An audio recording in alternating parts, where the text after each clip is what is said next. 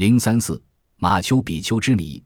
马丘比丘是坐落在现代秘鲁境内安第斯山脉一个高地上的城市。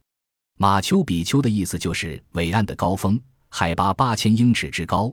它位于库斯科西北部四十三公里处，藏匿在一座山顶上，逃离了下游乌尔巴姆巴峡谷的视线。自从一九一一年海勒姆宾格哈姆发现了马丘比丘以后，这座古老的印加文明遗址已被广泛的发掘和研究。现代专家们认为，马丘比丘并不是一般意义上的城市，而是一个宗教活动遗址的中心。它是由佩查寇迪及地球震撼者国王于公元一千四百六十至一千四百七十之间建造的。在佩查寇迪死后，马丘比丘成了他的继承人或者族人的财产，他们负责马丘比丘的维护管理，时而对它进行一些新的改建。马丘比丘由大约二百座建筑物构成。大部分用来居住，房子有茅草的屋顶和梯形的门，一般没有窗子。有些房子有两层高，上到第二层可能需要用梯子。既然在马丘比丘那样的海拔高度不可能有很多的树，那么可以推断梯子可能是用绳子做的。大约一千二百人居住在马丘比丘，他们中的大部分是妇女、儿童和牧师。另外还有庙宇、仓库和其他公共设施。人们认为这些建筑物是在专业的印加建筑师的监督之下设计和建造的。大部分的结构是由用青铜或石头工具切割而成的花岗岩建成的。花岗岩的表面用砂子磨得很光滑。尽管石块大小并不相同，而且是多边形的，但是这些石块相互间却契合得很完美，而且不用灰泥辅助。有些石块甚至有三十个角。它们结合得很紧密，即使用最薄的刀刃也插不进去。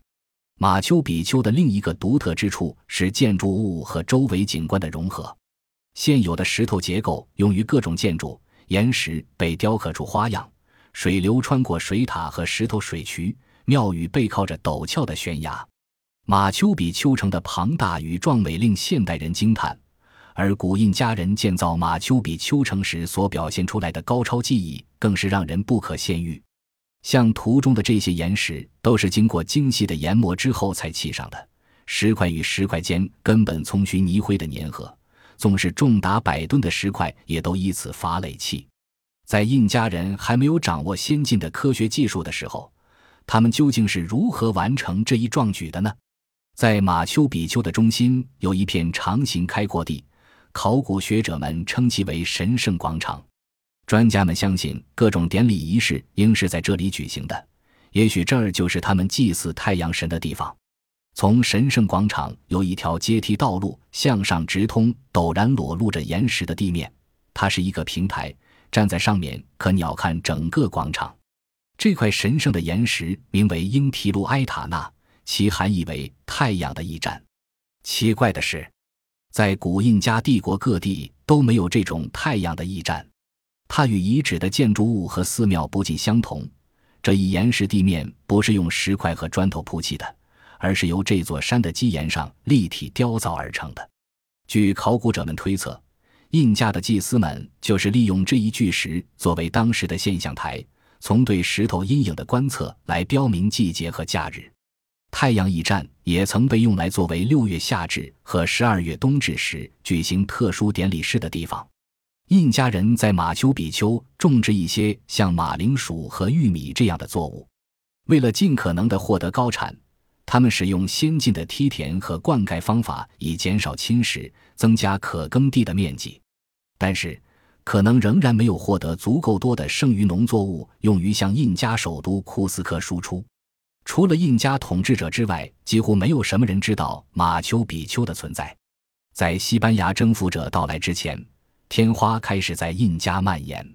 到1527年，有一半的人口死亡，政府开始溃败，帝国分离出来的部分又开始进行内战。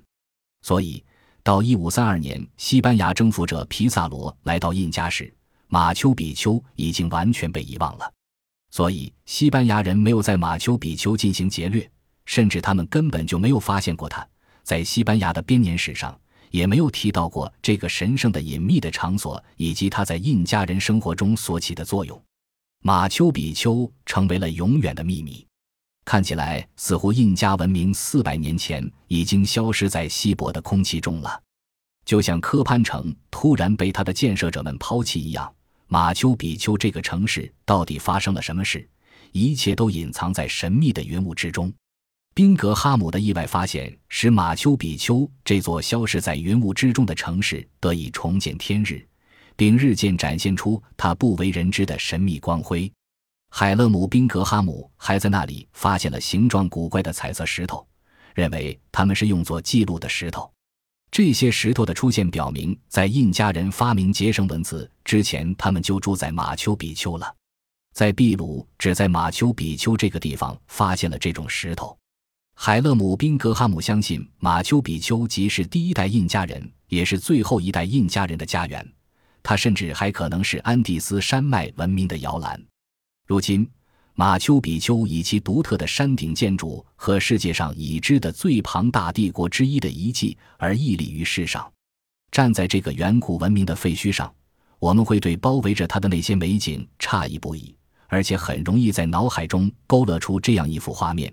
从修女和牧师中选出的代表正在执行他们的宗教仪式，他们祭祀太阳神、月亮神以及他们的侍女维纳斯和普勒阿德斯。山脉中层叠的梯田和横跨整个城市的沟渠提醒着我们：聪明的印加人在建筑和农业上的造诣是如此非凡。凝望马丘比丘无数的庙宇和祭祀地，我们相信。宗教和精神世界在印加人的生活中占据着很大的一部分。印加人民和自然相处和谐，而他们的周围环境明显是西班牙征服者所未知的，甚至也被库斯科附近的居民遗忘了。他们究竟去了哪里？他们是一个一个死亡，还是放弃了马丘比丘这个避难所？可能我们永远不会知道答案。但是当你站在那里，站在那些废墟之间，你几乎可以设想，他们所热爱的太阳神已经把他们聚集在他的臂上，并把他们带回天堂，让他们坐在他的旁边，以报答这些远古人类对他的热爱和服务。而这些显赫的文明遗迹，成了马丘比丘人聪慧的诠释。本集播放完毕，感谢您的收听，喜欢请订阅加关注，主页有更多精彩内容。